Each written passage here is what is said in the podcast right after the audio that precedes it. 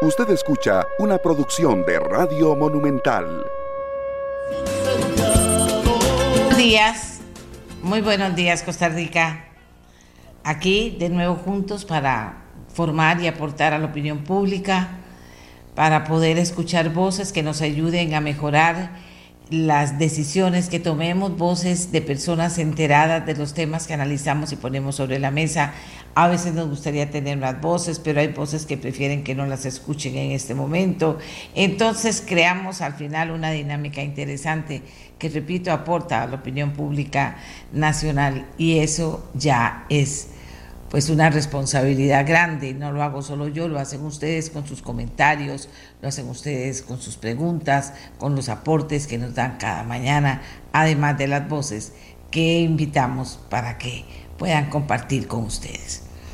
Utilidades para contener el gasto preocupa a congresistas en iniciativa para venta del Banco de Costa Rica. Y todo esto de la venta del Banco de Costa Rica, pues se ha comenzado se comienza a hablar y se estará hablando mucho más. Yo tuve la experiencia de una conversación en la fila del banco. Como yo soy de la tercera edad, entonces es de las cosas que siempre utilizo cuando voy al banco, la, la fila preferencial. Hay bancos en que esto funciona muy bien, otros en que funciona muy mal. Bueno, pero estaba sentada y atrás mío una señora, estaba yo y había otro señor adelante. Y entonces la señora que estaba atrás mío dice, ay, doña Amelia, usted doña Amelia, sí señora. Dice, vieras que estoy tan preocupada por lo que le está pasando al BCR. Le digo, pero ¿qué le está pasando al BCR? Dice, sí, dice, es que no ve que, que lo van a vender. Le digo, sí, pero hay que esperarse a ver qué pasa y si lo venden, en qué condiciones y qué pasa. Me dice, no, no, no, doña Amelia, dice, es que, fíjate que yo tengo aquí mi tarjeta, tengo aquí mi cuenta, aquí me depositan la pensión, yo he estado muy tranquila, pero ahora qué voy a hacer, me tengo que pasar a otro banco, me quedo aquí, ¿qué hago? Le digo yo, espérese, ponga atención a lo que le digan en el banco, porque el banco tiene esa responsabilidad y usted eh, esté tranquila porque todavía no sabemos qué irá a pasar en primer lugar y en segundo lugar cuando ya estemos más seguros de saberlo, pues supuestamente también tendremos más información de lo que va a pasar. Y le dije, vea señora, no se preocupe porque el banco son somos usted, yo y todos los que tienen su plata en el banco, los que reciben su plata en el banco, los que tienen préstamos en el banco, toda esta gente es el banco. Y no pueden permitir que las personas se pongan en una actitud eh, eh, preocupada porque eso solo un daño le puede terminar haciendo al banco. Así que yo no creo que llegue a eso. Pero usted tranquila dice, ay, no vieras cómo me preocupo cada mañana, me dice la señora.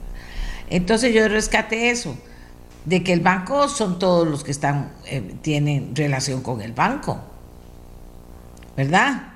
Y que entonces hay que ser muy cuidadosos en las cosas que se digan y cómo se digan para no hacerle un daño al banco también en este proceso que ha iniciado ya. Ya el proceso, eh, ya el proyecto está en la Asamblea Legislativa. Vamos a ver qué pasa.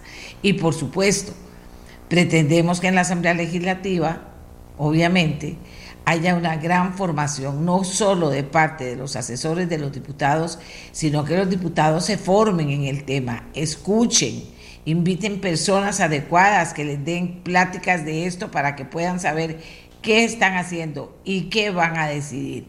Que no lo sea por un a mí me parece. No, estas cosas no se deciden como a mí me parece. Se deciden de otra manera y les toca a los diputados tener el nivel de tomar una decisión de ese tipo. Bueno, las llaves del distrito de Cervantes fueron entregadas ayer al presidente Rodrigo Chávez durante su gira por Cartago. Tras 15 rondas de votación, magistrados no lograron elegir al máximo jerarca del Poder Judicial. El martes 20 de septiembre se volverán a hacer otras cinco rondas de votación.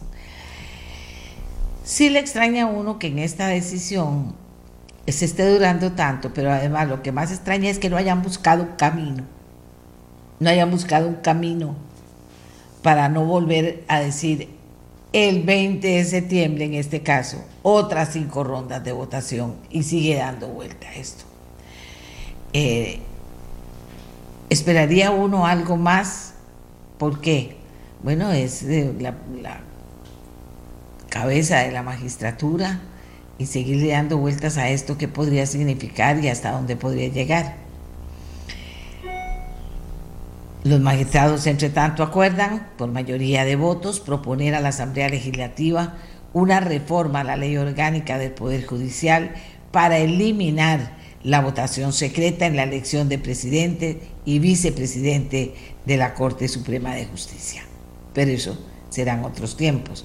Y hablando de tiempos legislativos, los tiempos legislativos, acortar la segunda ronda electoral y presupuesto ocuparán a los diputados precisamente esta semana. Sismo de magnitud 4.7 grados de ayer en Pérez Celedón se debió a falla local, según informó el Oxicori. 300.000 dosis de vacuna anti-COVID para menores de 5 años llegarán a Costa Rica el 26 de septiembre, dice Pfizer. También tenemos que contarles a ustedes, que forma parte de las noticias que tenemos para hoy, que el presidente de la República canceló el tradicional Consejo de Gobierno que se llevaba a cabo, eh, eh, lo canceló. Dice que esto se debe a problemas de logística.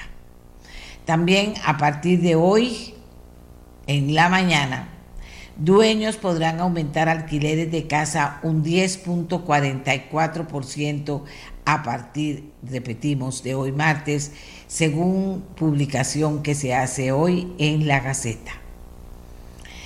Y en el campo económico,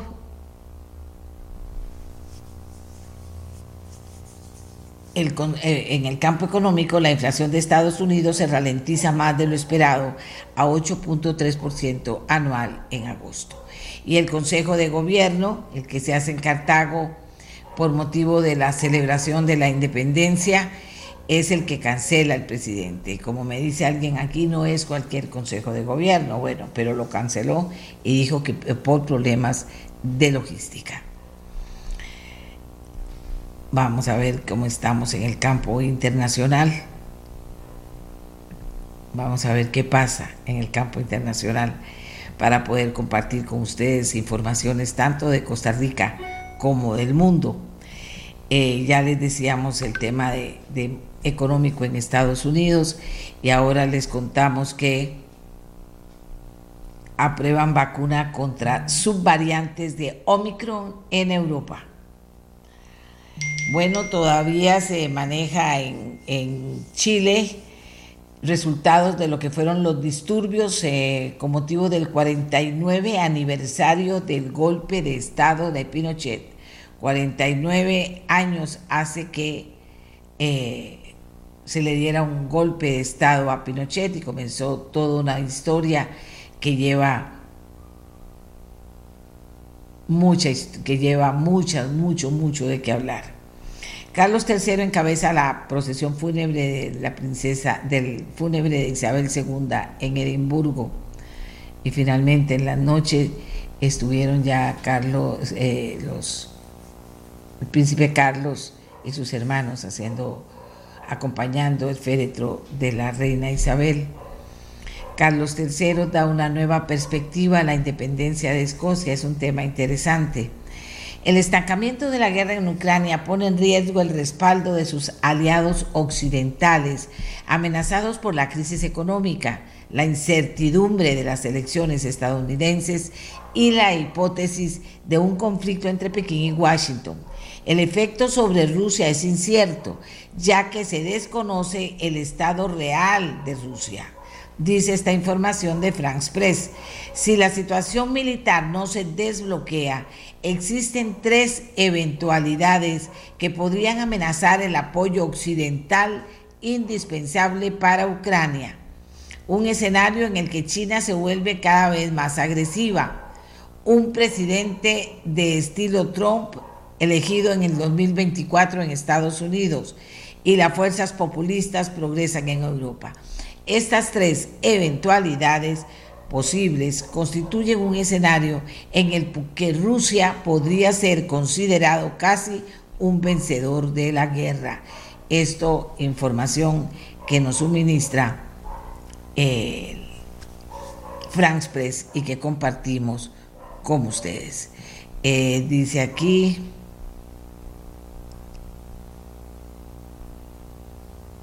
que el presidente, que aquí me están diciendo que la diputada Paulina Ramírez sobre Consejo de Gobierno en Cartago dijo hoy que anoche después de una intervención mía en la reunión, el presidente dijo que lo iba a reconsiderar. Bueno, vamos a ver qué decide finalmente el presidente sobre, esta, sobre este Consejo de Gobierno. Y hoy en el programa tenemos algunas cosas que le puedan interesar, se las vamos a contar a ustedes. Vamos a hablar sobre vacunación y sobre vacunas. Vamos a hablar sobre de vacunación y de vacunas, creo que es importante. También vamos a hablar de si será posible un tratado de libre comercio entre Israel y Costa Rica. ¿De qué se trata exactamente? Podría ser muy interesante. Vamos a hablar hoy del tema. Y también vamos a hablar de un tema que tiene que ver con las comunidades. Fíjese que un grupo de vecinos de Upala, apoyado por una empresa, toman la decisión de tapar los huecos en la Ruta Nacional 4 que hacen imposible transitar por ahí. Y esto lo hacen no porque digan qué bonito, vamos a ir a tapar los huecos, no, sino para llamar la atención de las autoridades. Ellos viven en la colonia Punta Arenas de Upala y hoy los vamos a conocer y vamos a hablar con ellos. ¿Para qué? Bueno, para ayudarlos a llamar la atención de las autoridades sobre el tema que llevan. Esto es lo que tenemos para ustedes esta mañana. Vamos a hacer una primera pausa, luego vamos a cantar el himno el 15 de septiembre y cuando regresemos entramos en detalle con el tema de vacunación. Aliste sus preguntas y sus opiniones. Aquí las estaremos recibiendo en el 84747474. Buenos días Costa Rica y gracias por estar con nosotros. Amigos y amigas, les decíamos que vamos a conversar sobre vacunas y vacunación, porque lo consideramos importante. Y también vamos a aprovechar que nuestro invitado tiene mucho conocimiento del tema para hablar del dengue. Ahora comencemos con vacunas y vacunación. Nuestro invitado es el doctor Rodrigo Marín, que es el vocero ahora del Ministerio de Salud. Y para preguntarle por dónde empezamos, porque vienen nuevas vacunas, porque están aprobando nuevas vacunas en Europa en este momento, eh, o por valorar cómo está el tema de la vacunación realmente en Costa Rica y cómo los costarricenses que no se han vacunado se están vacunando y cuántos hacen falta de vacunar. Don Rodrigo, buenos días. Buenos días, doña Amelia. Un placer para, para mí estar con usted y toda su estimable audiencia. Eh, ¿Por dónde empezamos, doctor? ¿Cómo está realmente el tema de la vacunación? Porque hay gente que me dice, yo me puse la tercera, pero ya no me voy a poner la cuarta. Hay gente que me dice, yo me puse la segunda, pero no sé dónde ponerme la tercera. Y hay gente que me dice, todavía no, yo prefiero no vacunarme. Bueno, verdaderamente comenzamos muy bien. Primera, yo diría segunda dosis. Hay que tener en cuenta también que hay escenarios totalmente diferentes. Eh, que incluso estamos viendo ahora, por ejemplo, en países asiáticos, el tema de Japón, el tema de Sudcorea, el tema de Australia, donde prácticamente ellos no tuvieron problemas en las primeras olas, por decirlo de alguna manera, y los está golpeando la ola de Omicron, ¿verdad? Y ahí es donde, eh, ¿cómo se llama esto? En este momento tenemos un aumento de vacunación también. En Costa Rica, eh, pues nosotros, eh, un poco al revés, con la variante de Wuhan, con la variante Alfa, con, Delta. Eh, tuvimos, eh, ¿cómo se llama esto?, el grupo más grande de fallecidos del país. Eh, y bueno, pues hubo una campaña muy grande. Costa Rica es un país que ha demostrado ser pro vacunas y tuvimos y, tenemos en este momento más del 90% de la población con primera dosis. Luego, pues viene la segunda dosis, porque no era una sola dosis, eran dos dosis. Y, tuvimos también, eh, ¿cómo se dice? Pues una, una buena aceptación de la segunda dosis, más del 85%, ya estamos cerca del 90%, también en segunda dosis. El tema es que, eh, bueno, hoy si analizamos los estudios a nivel internacional, eh, dos dosis no alcanzan. Hace falta una tercera e incluso una cuarta. Hoy salió un estudio, ayer salió un estudio en Singapur en mayores de 80 años, eh, con un estudio grande de más de 40 mil personas de cada lado, es decir, de tercera y cuarta dosis, ya ni tan siquiera de segunda y no vacunados, donde eh, la, la, necesidad del cuarto refuerzo es brutal, es decir, un 55% para eh, disminuir las hospitalizaciones en una cuarta dosis y un 63% el, el COVID grave. Otros estudios fuertes, por ejemplo, eh, del CDC, en dos estudios, eh, la diferencia entre eh, la cuarta dosis, la tercera y los no vacunados también es brutal. Es decir, 94-96% con cuatro dosis, la disminución del riesgo de, morir por, por COVID con cuatro dosis y un 83% con tres dosis.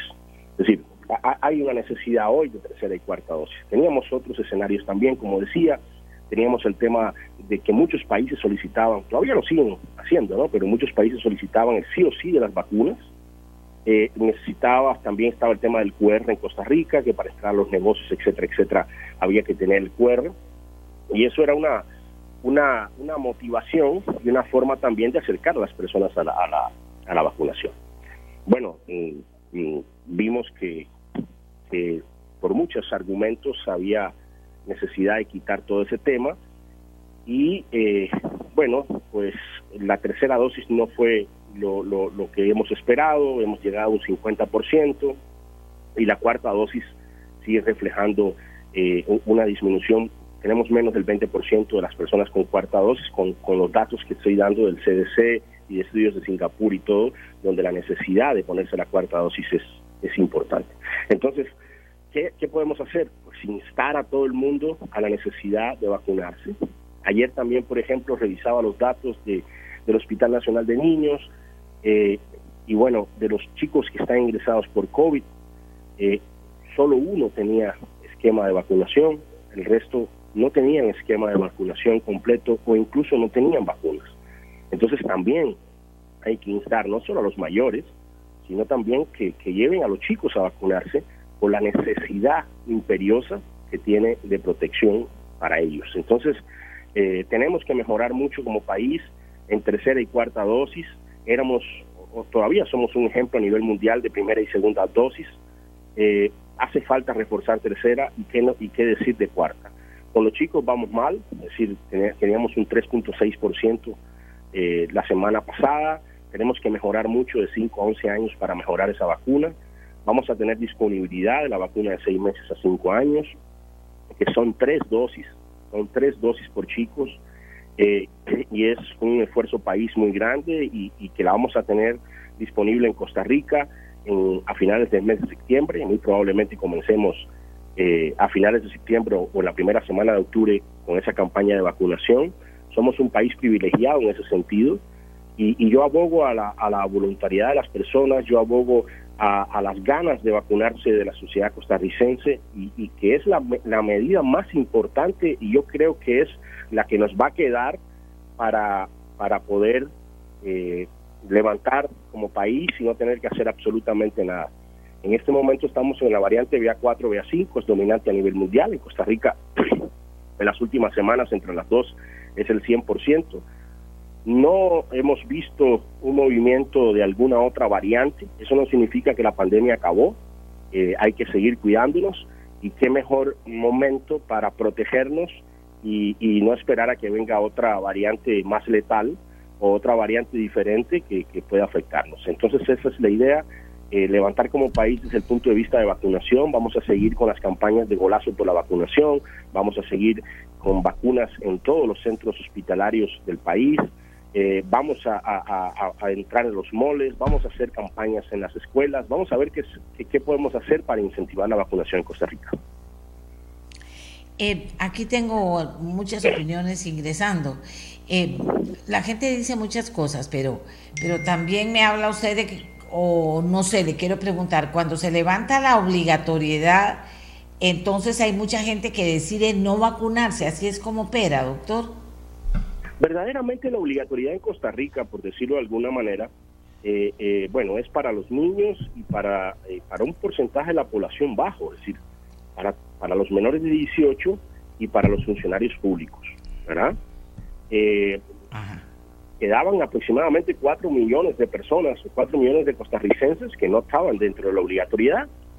Y, Costa Rica logró, eh, eh, ¿cómo se dice?, un, un, aumento o un porcentaje de vacunación grande, como decía, más del 90% con primera dosis, casi un 90% de segunda, tenemos un, más de un 50% de tercera, pero ya eh, después de la segunda dosis disminuyó mucho, ¿verdad? Yo creo que hay muchos factores, es decir, eh, el tema de la circulación de la variante Omicron, que, que, fue más menos letal en América y en Costa Rica, eh, es decir, tuvo menos gravedad que las anteriores, había inmunidad natural, habían dos dosis en el medio, eh, más allá del tema el tema del, del, QR que ya no existía, es decir, para entrar a los negocios, etcétera, etcétera. Por ejemplo, para entrar a Costa Rica no necesitas tener esquema de vacunación completo. Hay algunos países que no lo tienen, ¿verdad?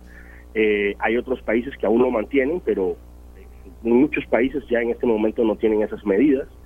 Eh, y porque es un tema de protección personal, ¿no? Si necesitas vacunarte, necesita vacunarse uno para estar protegido. Eh, eso no quiere decir que si te vacunas no proteges a, los demás, porque también hay estudios que dicen que la carga viral de una persona que haya tenido el COVID o una persona que esté vacunada, pues la carga viral eh, de exposición al resto de las personas es mucho más baja. Entonces no solamente es un tema para uno, sino también para los demás. Eh, hay muchos factores, a nivel mundial se ha visto esto también.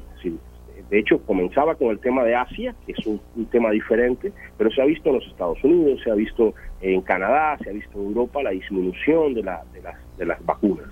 Eh, en un principio hablábamos o pensábamos que con las vacunas, con dos vacunas, una dosis de dos vacunas, pues íbamos a disminuir eh, la, la, enfermedad, como por ejemplo con, con, otras enfermedades como la polio, como eh, la misma viruela, como el tema del sarampión, pero es un virus respiratorio que, muy probablemente tengamos que tener una vacuna anual, o por lo menos en este momento eh, no estoy viendo esa vacuna que sea capaz de, ponerse una dosis y de por vida nos, nos da inmunidad en este momento.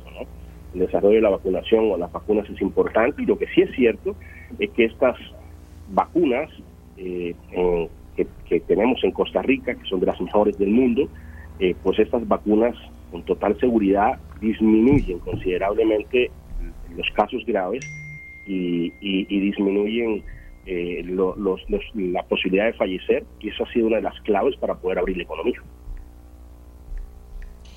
Ahora, ¿cómo hacemos? Porque vacunas hay, ¿verdad, doctor? Sí, vacunas tenemos. Es decir, yo decía que Costa Rica es un país privilegiado.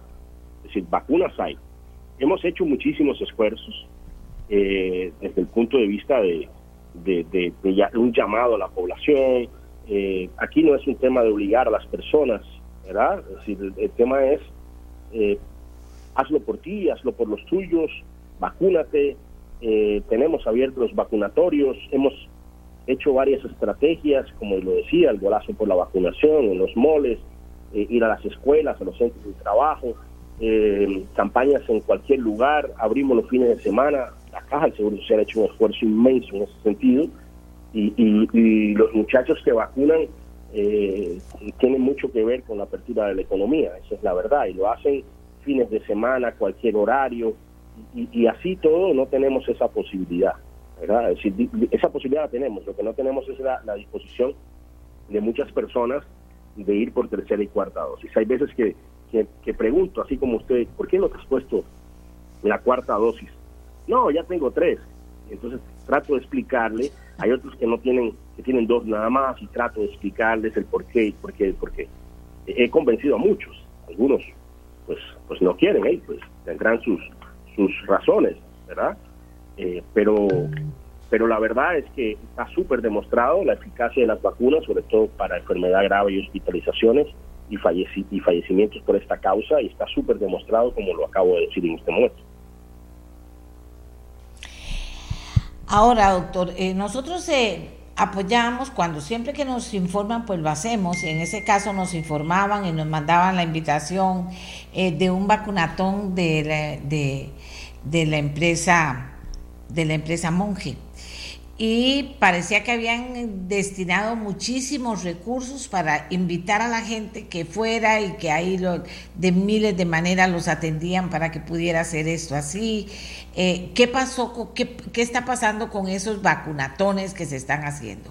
¿Está asistiendo la gente o no? No sé cómo les habrá ido finalmente a ellos. Bueno, eh, con relación al tema del golazo por la vacunación, nos ha ido mucho mejor. Es decir, eh, de verdad que, hemos eh, tenido, eh, como se dice?, una mayor afluencia en los estadios. Vamos a ver cómo podemos eh, acercar a más lugares la vacunación. Hay, muchas personas que me dicen, es que estoy trabajando o, no sé bien los lugares, pero vamos a, a tratar de acercar a muchas más personas a los vacunatorios de forma voluntaria para que todas esas personas que quieran vacunarse lo hagan y tratar de ver cómo les explicamos a las personas eh, el tema de la importancia de la vacunación. Eso es importante, como se dice, para, para, para que la gente entienda que, la vacunación es un privilegio en Costa Rica, eh, tener de las mejores vacunas es un privilegio en Costa Rica y que son gratis, están al alcance de, todos. Eh, cuando nos dicen es que las vacunas les sobran, bueno, hay que dicha, porque en el bueno, ojalá que no, que no sobraran en el sentido de que todo el mundo se vacunara, pero qué dicha que en otros países no tienen ni, ni para primera. Entonces, nosotros estamos pensando en reforzar tercera y cuarta, que hoy es una necesidad. Tercera y cuarta es una necesidad para tener el, esquema de vacunación completo. De hecho, muchos países ya con dos dosis no, no, no tienen no, no, no lo tienen como eh, esquema de vacunación completo. En Costa Rica son al menos tres dosis. Y ya les ponía el ejemplo ah. de, de Singapur en este, en este momento de más, de más de 80 años, donde la disminución o las, los beneficios de la cuarta dosis son mucho mayores contra la tercera. Doctor, estos vacunatorios están siendo efectivos. ¿Qué es lo que está siendo más efectivo para hacerlo? Otra experiencia que me están contando. Una señora dice, me voy a ir a hacer el, el examen del COVID. Entonces, eh, como ya le habían dicho, que en EVAIS no se hacía, sino en otros dos lugares, llega al primer lugar y le dicen, no, aquí no es, es en la casa cural. Se va a la casa cural, le dicen, no, aquí no es, nosotros no sabemos dónde es. Bueno, finalmente se encuentra alguien caminando por la calle y le dice, no, eso es aquí nomás. Eh, va a preguntar y le dicen, no, finalmente era en EVAIS, digamos no está fallando un poco la comunicación que antes teníamos todos de andarnos ayudando a dónde se está vacunando, a dónde se hace el examen del COVID. Eh, y entonces eso genera una dinámica en la que la misma comunidad se ayuda. Pero ahora yo siento como que anda despistada la comunidad en cuanto a dónde irme a vacunar. Bueno, muy probablemente, eh, verdaderamente tenemos que ver qué hemos hecho mal. Esa es la realidad. Hemos hecho muchas cosas bien, pero con total seguridad hemos hecho cosas mal. Eh, y, y esas son cosas que estamos analizando, es decir, eh, eh, no cambiar los lugares, porque si no el, tema va a ser muy difícil de uno decir, oye, están vacunando en tal lugar, mañana están vacunando en otro, mañana están vacunando en otro, sino mantener por lo menos lugares permanentes, como por ejemplo los estadios, es decir, que la gente sepa que los sábados y los domingos estamos vacunando por lo menos en los estadios de primera división. ¿Dónde están vacunando los estadios? ¿Dónde están vacunando los estadios? Eh, por lo menos llegar a esos lugares. En aquellos lugares donde no hay estadios, pues los centros de salud o algunas otras estrategias. Estamos tratando de hacer en este momento estrategias no solamente a nivel central, porque muchas de las estrategias que hemos hecho son como nivel central, es el Ministerio de Salud y Caja. Vamos a hacerlo eh, a nivel de áreas sectoras de salud, a nivel de áreas de la caja, decir, para ver si podemos acercar mucho más a través de estrategias diferentes. Esa es una realidad. Estamos trabajando en eso. Lo que pasa es que las condiciones hoy son diferentes con relación a la cantidad de personas que quieren vacunarse, por muchísimos factores. Y entonces eso es un tema que, que, estamos estudiando, no, no solamente con médicos, con epidemiólogos, sino con periodistas, con mercadólogos, con antropólogos, a ver qué es lo que está pasando con el tema este de la vacunación y cómo podemos acercar se lo, se lo puedo asegurar que estamos trabajando y, yo, yo no, yo, yo no, nosotros somos los más interesados eh, como salud, como salud pública en Costa Rica de acercar las vacunas a las personas porque estamos seguros de que es la, la, la medida más importante de salud pública contra COVID. Ahora, eh, doctor Marín, Es que quedan los más difíciles y las más difíciles. Ahí eso es una que tiene que ser de verdad una estrategia especial porque queda la gente que dice no creo o no quiero, ya me puse dos o, o, no o vagabunda o que no quiere o llevar la contraria, o sea, queda la gente difícil, digámoslo así. Estamos recibiendo vacunas próximamente para nuestros niños. ¿Cómo está la recepción de esta vacuna? Bueno, tal y como salió un comunicado ayer, vamos a ser el primer país que va a recibir de la empresa Pfizer vacunas pediátricas de seis meses a menos de cinco años.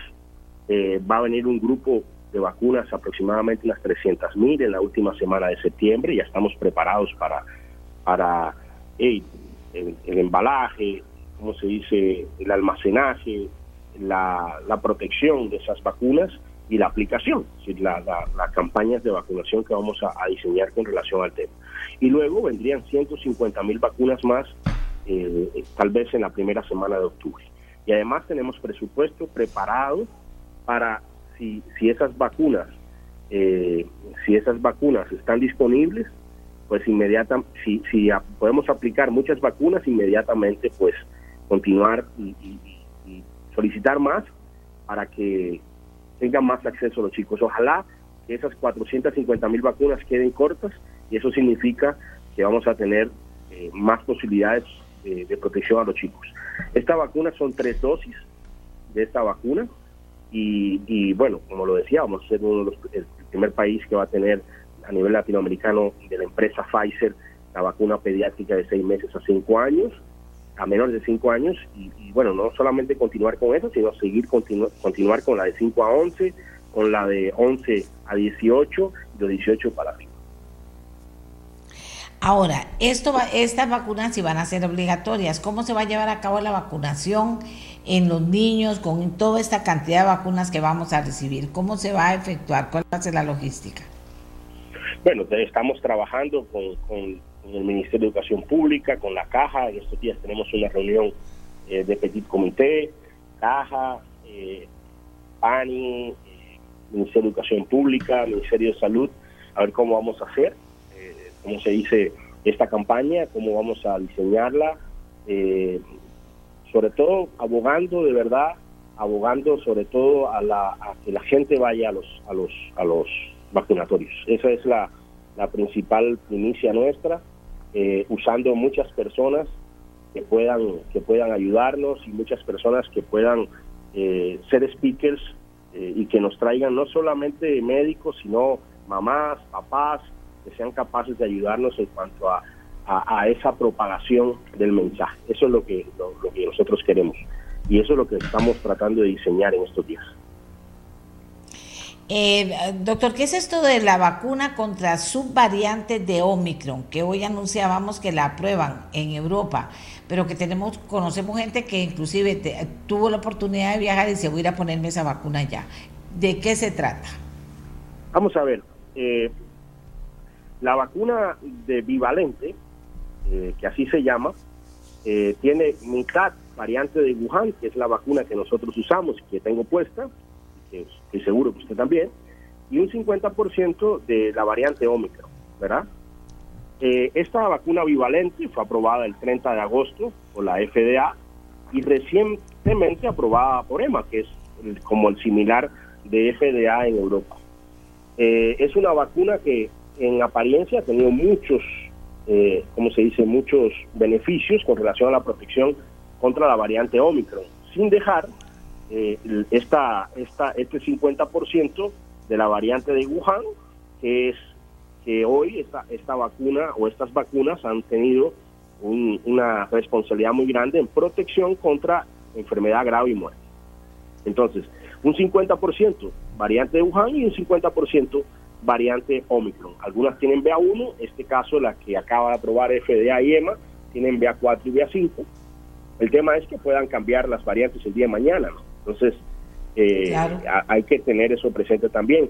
Y muy, muy inteligentemente, por decirlo, o muy acertadamente, no muy inteligentemente, se mantuvo un 50% de la variante de Wuhan, que hoy ha sido eh, y es todavía eh, una de las armas más importantes desde el punto de vista de protección, como lo decía, para hospitalizaciones, enfermedad grave y muerte.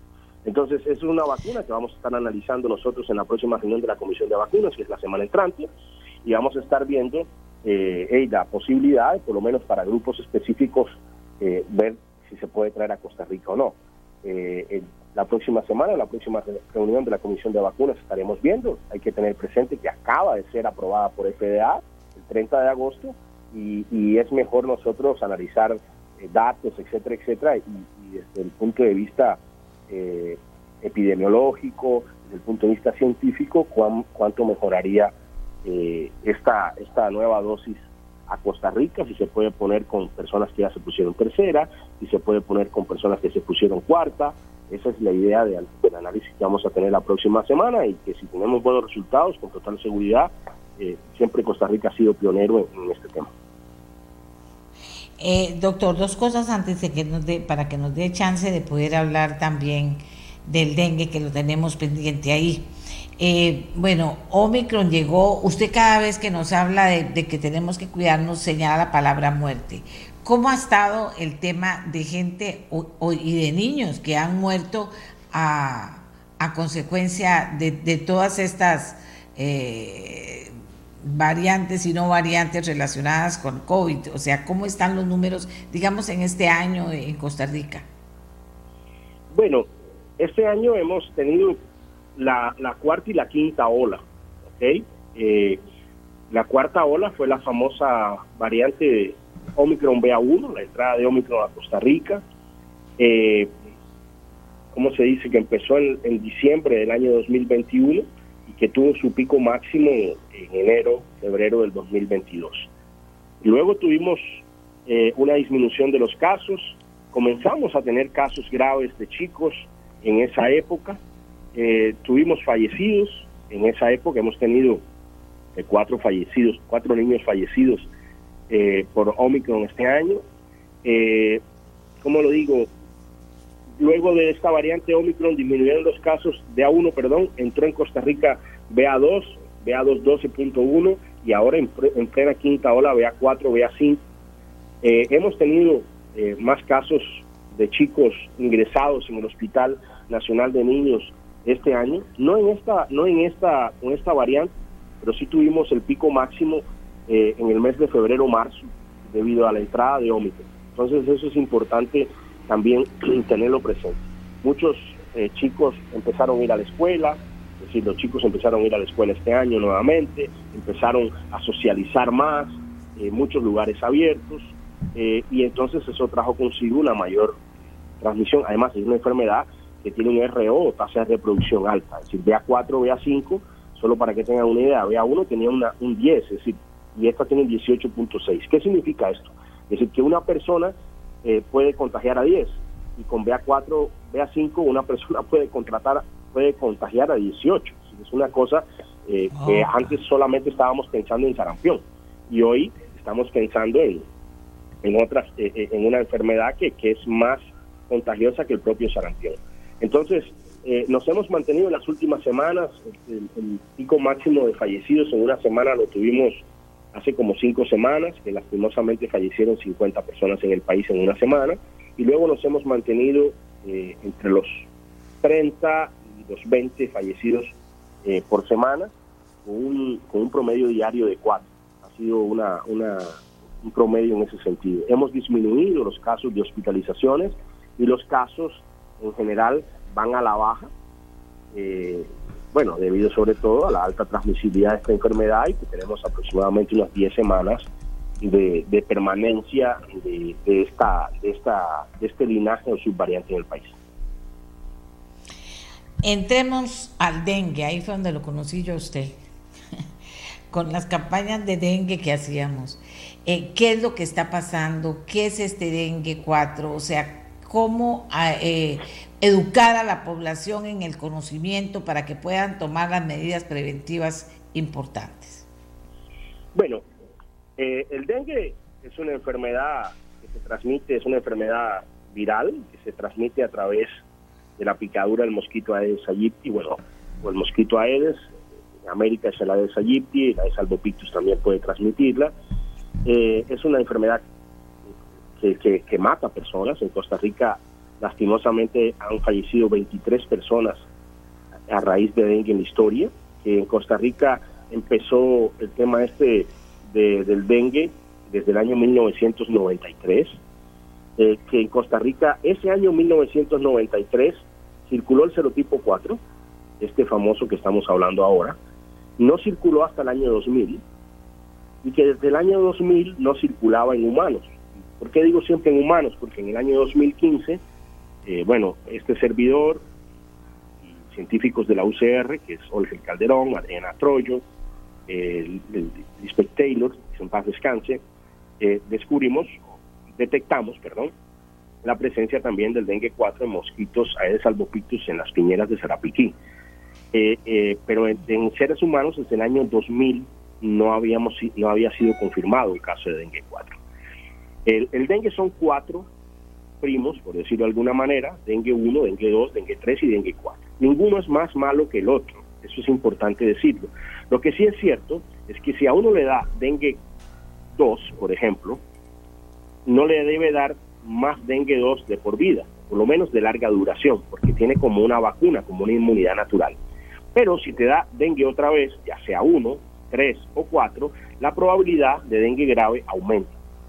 Entonces, al circular por primera vez desde el año 2000, eh, o por lo menos confirmar nosotros en Incienza desde el año 2000, eh, el que no circulaba el dengue 4, la posibilidad de tener más casos de dengue 4 en una población que ha estado sensibilizada con dengue 1, con dengue 1, con dengue 3 y con dengue 2, es probable que tengamos más casos de dengue grave. De hecho, yo voy, vamos a estar hoy en una reunión en, Turrialba eh, con, con las fuerzas vivas, con la municipalidad, con la caja, con el Ministerio de Salud y hacer un trabajo fuerte ahí en toda la, la, comunidad de Turrialba, en todo el cantón de Turrialba, en los barrios que más transmisión tienen, no solamente desde el punto de vista de control vectorial, sino tal vez también eh, para ver si detectamos más casos, si es un caso aislado y ojalá así sea.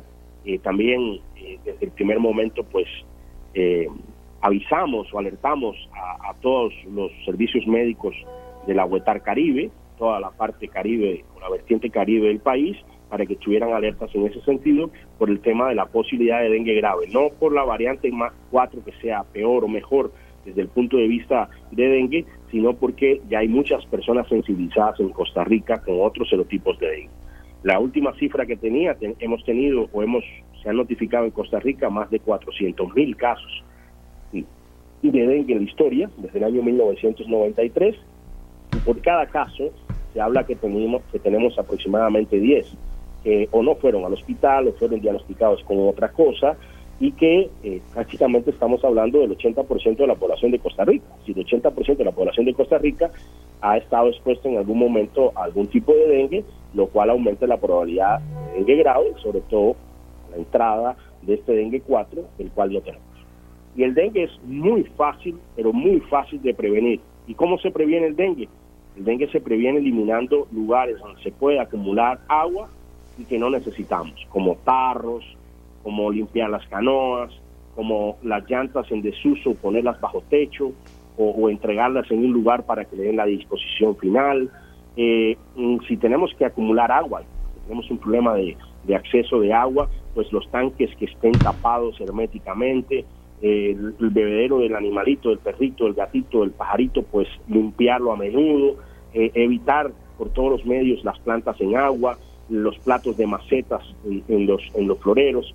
Esas son algunas de las acciones que podemos hacer día a día y que créanme, no nos demoramos ni 10 minutos a la semana y con eso podemos darle un golpe mortal al mosquito a ese.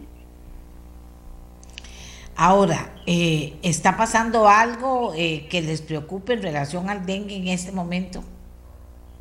Bueno, en este momento tenemos alrededor de 5.000 casos reportados en el país. Eh, muy distantes en los últimos años de, de los 49.993 que tuvimos en, el 2013, eh, muy distantes de los 10 años peores, por encima de los 20.000 casos. Eh, pero tenemos que, extremar las medidas por la entrada de este dengue 4, como decía, por la probabilidad de que haya un mayor riesgo de dengue grave, no por el dengue 4 en sí, sino por la sensibilidad que hemos tenido anteriormente la población de Costa Rica con el 1, el 2 y el 3. Esa es la realidad. Eh, y muchas personas, a pesar de haber estado en casa, de hoy a un aumento de teletrabajo, etcétera, etcétera, no, no le dedicamos tiempo al dengue, hemos dejado de pensar en dengue, hemos dejado de pensar en Aedes aegypti y, y hay falta de percepción del riesgo de la enfermedad y hay que recordar que en este, en este país han fallecido 23 personas por dengue en la historia de Costa Rica, es decir, eh, que tenemos notificados, perdón, eh, desde el año 1993 hemos tenido más de mil casos de dengue grave y este año hemos tenido cuatro casos de dengue grave. Por ejemplo, en Panamá el año pasado murieron dos personas, este año vayan, ya llevan dos, dos fallecidos también. Hay un aumento en Panamá, por ejemplo, de más de dos mil casos con relación al año pasado. Tenemos problemas también en Nicaragua, es decir, es un problema que se ve en América en este momento de un aumento de la transmisión de dengue eh, y también por la presencia del dengue 4, que empeora un poco la situación. Bueno, entonces tenemos dos tomas. Uno es vacunas y vacunación y otro es dengue. En el caso del dengue, facilísimo, facilísimo, facilísimo. Y yo diría que en el caso de la vacuna, pues le toca a las personas que creen en las vacunas convencer a los que no creen o a los que no quieren sacar tiempo para hacerlo. Y también nos toca una tarea de comunicación de que la gente sepa a dónde están vacunando para que mucha gente que dice, ay no, qué pereza, yo había pensado ir, pero ya no voy, pues que la gente pueda ir a vacunarse, doctor. O sea, eh, se necesita algo de responsabilidad y no bajarle el tema al, al no bajarle el piso al tema vacunas, sino por lo menos planteárselo a las personas que no quieran vacunarse. Porque si usted dice, no es que las vacunas son malísimas y ahí viene el tema con el que quiero cerrar, hay mucha gente que después del COVID queda con reminiscencias, diríamos, eh, eh, eh, queda con secuelas que algunas se vuelven serias, doctor, y esto también asusta a mucha gente. que en vez de lugar de ponerse la vacuna no se la pone. Pero yo sé que hay muchos elementos a la hora de analizar esto. Pero con el tema de las personas que tuvieron COVID, que pueden volver a tener COVID, que quedan con estas secuelas, ¿qué se les puede decir o qué se puede hacer? Porque hay secuelas que son importantísimas. Bueno, el long COVID es una realidad, es una realidad que, que, incluso desde el punto de vista de vigilancia tenemos que, vigilarla más y ver la magnitud del problema. Es un problema que estamos viendo a nivel mundial y es real. Y que una de las formas de protección del long COVID, y eso también hay estudios contundentes, habla de que las personas con esquemas de vacunación completo tienen menos probabilidades de long COVID o el COVID largo o el, del, o el COVID de larga duración, que son aquellas personas que después que le dio COVID, pues se mantienen con, algún síntoma o algún signo, eh, que puede ser desde pérdida del olfato, eh, dolores de oídos, ruidos en los oídos, hasta dolores de cabeza y otros síntomas. Entonces, eh, eso es importante tenerlo presente y que la vacunación es la mejor forma para protegernos del long COVID, de, de, de los casos graves, de las hospitalizaciones por COVID y fallecer por, por COVID. Ahora, doctor, usted es el vocero del Ministerio de Salud aparte de lo que hemos hablado ahora, ¿qué otra preocupación tiene en este momento el Ministerio de Salud? Bueno, nosotros, eh, el caso de la viruela cínica ahí está, que, los, que lo estamos monitoreando. Eh, bueno, a Dios gracias, Costa Rica se mantienen los tres casos. Eh, seguimos vigilando la enfermedad. En otros países se han disparado los casos. gracias a Dios hay una luz en el tema de la viruela cínica los casos han disminuido a nivel mundial en las últimas semanas, ojalá sea una tendencia y que, bueno, pues esa es otra de las cosas que, nos tiene. Nos tiene también el tema de las infecciones respiratorias en los niños, sobre todo en el Hospital Nacional de Niños, eh, que, está colapsado eh, y, que es verdad que, es que son virus que, con los cuales tenemos muy pocas armas, en el sentido de que el rinovirus no tiene vacuna, el virus incipiente respiratorio tampoco lo tiene, los metaneumovirus, los rinovirus, es decir, hay muchos virus que en este momento están circulando en el país a la vez y que están complicando, eh, como se dice, el tema del, Hospital Nacional de Niños. Por ejemplo, ayer, de 27 camas que tenemos en UCI, 14 tenían que ver con infecciones respiratorias agudas graves, de ellas los COVID. El resto eran eh, otros, otros virus respiratorios los que están haciendo eh, daño en este momento al país. Entonces eso me tiene súper preocupado. Eh, esa es la prioridad, yo creo que en este momento a nivel país, ver cómo, cómo, cómo hacemos eh, para seguir sensibilizando a las personas que tengan chicos, que aumenten la protección con ellos y sus familiares más cercanos para evitar que siga propagándose los virus respiratorios. Bueno, doctor, le agradezco muchísimo que nos haya atendido, que haya conversado ampliamente con las personas sobre este tema, porque si lo dejamos debajo de la alfombra, este tema, pues se comienza a debilitar. Y lo que necesitamos es que el tema esté presente para que la gente tenga esos elementos de juicio, para que pueda tomar mejores decisiones, para que la gente no le reste importancia. Al final es decisión de cada persona, pero que esté muy bien informada para que sea una decisión lo más sabia posible, doctor. A usted gracias, doña Amelia, y a todos sus amigos oyentes, de verdad. Un abrazo grande, a vacunarse, a protegerse contra el COVID, y son las mejores eh, medidas que podemos tomar. A la gente de la, la, vertiente atlántica y a todo el país, conocer que, estamos, que somos un país endémico de dengue y que tenemos en nuestras manos también la, la lucha contra ellos, que es eliminar criaderos. Muchísimas gracias al doctor Rodrigo Marín. Él es el vocero del Ministerio de Salud y nos ha podido eh, informar, dar muchos elementos de juicio para tomar mejores decisiones en relación al COVID antes y después y de tomar también eh, el compromiso, de asumir el compromiso de no permitir que haya pozos de agua o artefactos con agua puestos por ahí porque podrían atraer el mosquito del dengue y mata, o sea, mata el mosquito del dengue. No crean que es una, un mosquito que pasa bonito y que uno le hace así, no. Hay que ponerle, hay que ponerle atención. Hagamos nuestra siguiente pausa y ya regresamos.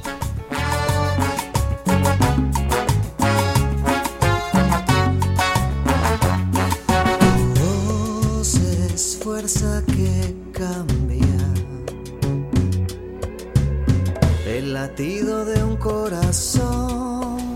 Hace algunos días, cuando les comentábamos la noticia de la exportación de piña fresca a Israel, comentábamos varias cosas relacionadas con las exigencias de Israel eh, para el ingreso de todo lo que tiene que ver, bueno, con los productos que ingresan a ese país, que pasan por tamices muy específicos y muy exigentes. Bueno, les decíamos en ese entonces que el ministro estaba allá, el ministro de Comercio Exterior, Manuel Tobar, estaba en Israel. Y finalmente eh, se, nos, se nos habla de que podría estar negociando un tratado de libre comercio con Israel. Entonces lo tenemos a él para que nos, nos ubique en la dimensión de esta posibilidad, cuán cercanos estamos realmente a ella y, de qué estamos hablando en detalle. Así que los saludo, don Manuel, muy buenos días, adelante. Muy buenos días, doña Amelia, y un gusto nuevamente poderle acompañar hoy y también a los que nos escuchan.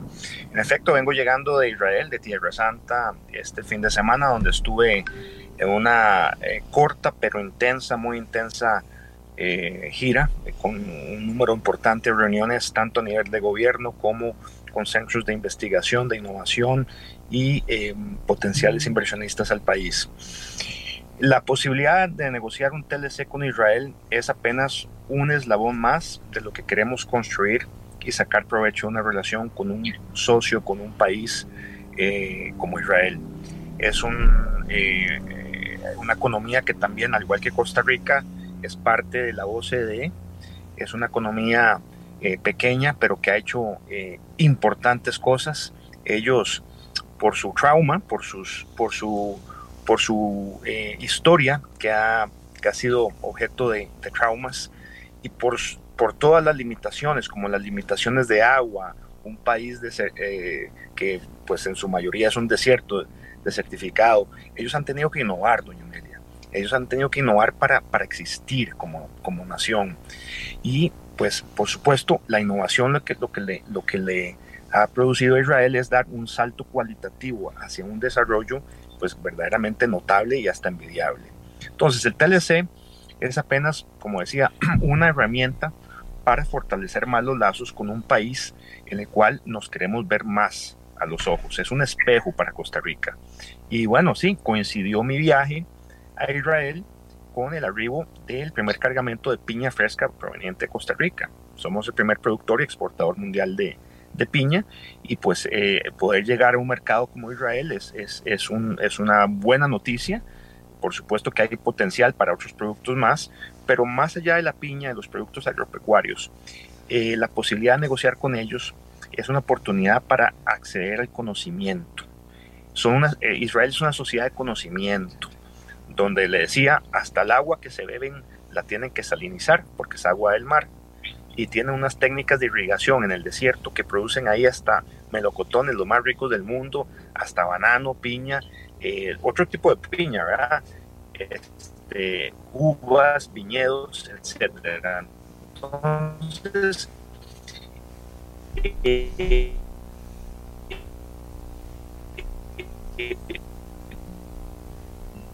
yo creo que es más que todo un acuerdo, es un TLC no a, puños de término. Eh, un amigo mío lo, lo señaló una vez y le mira, es, es un acuerdo que va a ir más allá, y tenemos de ello es poder.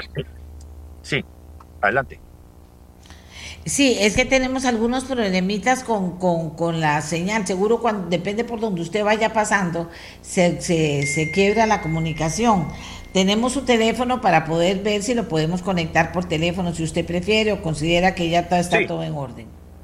Eh, bueno, para no interrumpir, si quiere, me puede llamar por el teléfono y, ya se lo paso y, y, continuamos por ahí, para no interrumpir. Ok, perfecto. Entonces, sigamos.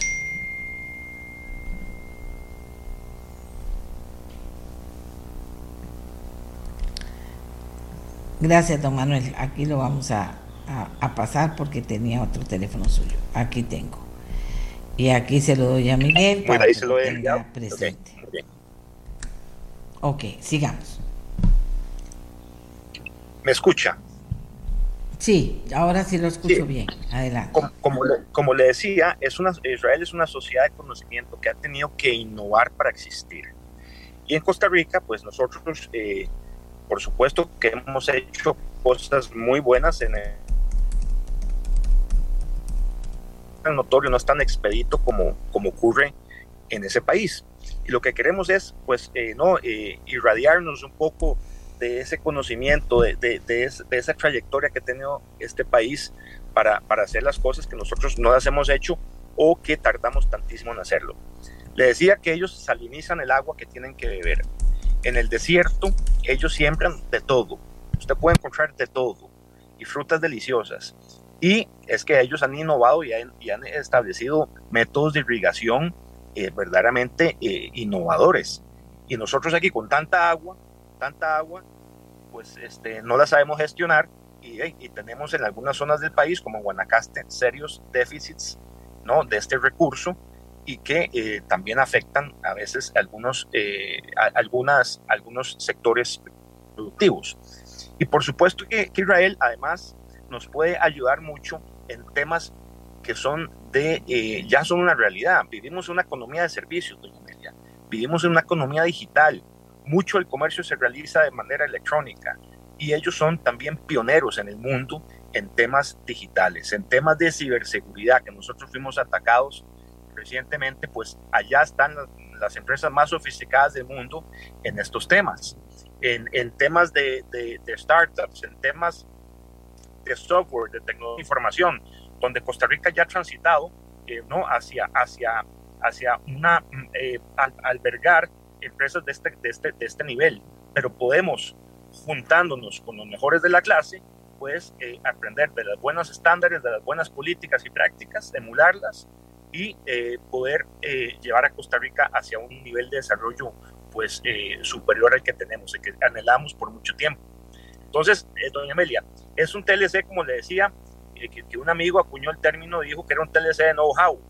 E, es un TLC que en efecto va más allá, va más allá del intercambio de bienes como lo conocemos. Ahora, eh, Israel está eh, transitando por un proceso electoral, doña Amelia. Ellos van a elecciones en un mes y medio y hemos sido respetuosos de sus tiempos electorales, de sus ciclos electorales. Lo que sí les hemos transmitido es el interés de Costa Rica sentarse a negociar apenas el nuevo gobierno, sea quien sea la voluntad del soberano, eh, asuma funciones.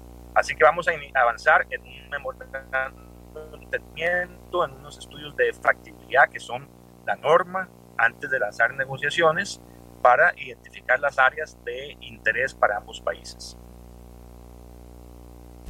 Siempre se ha dicho, y, en todos los tiempos, que negociar con Israel no es cualquier cosa porque ellos son muy exigentes.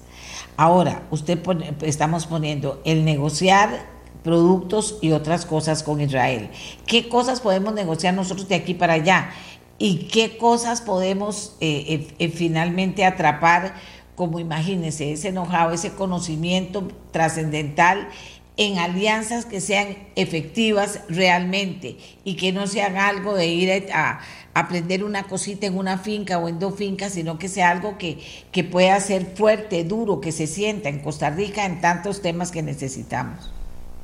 Y sin duda, eh, oportunidades son muchas. Vea, por un lado, por supuesto, Costa Rica exporta eh, eh, importantes productos agropecuarios al mundo y productos alimenticios. Vemos como unas posibilidades exportar productos certificados, productos kosher con la certificación kosher que ya exportamos desde Costa Rica. Exportamos pulpas de piña, de banano para, para jugos de frutas certificados kosher.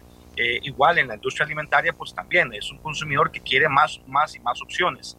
Entonces, si podemos adentrarnos en ese tipo de industria eh, alimenticia, certificada kosher, pues yo creo que hay bastante potencial. Ya exportamos también, por supuesto, además de la piña, el café y otros productos, pero sobre todo es la inversión que podamos recibir de allá, doña Amelia. Allá hay capital importante y ellos ven en Costa Rica como un hub, como un hub estratégico para acceder al mercado latinoamericano.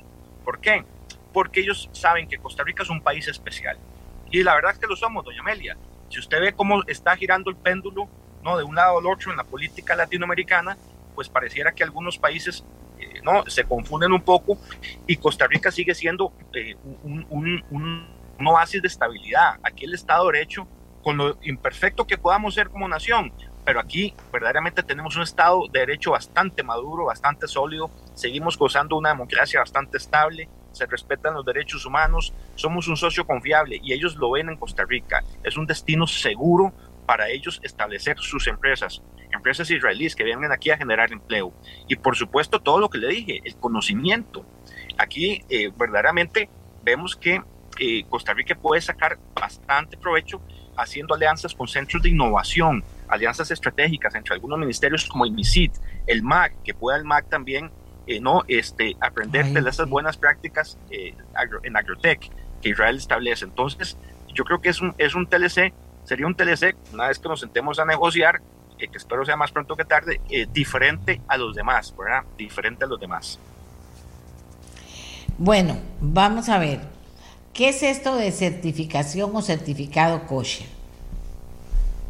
Bueno, como ustedes saben, en Israel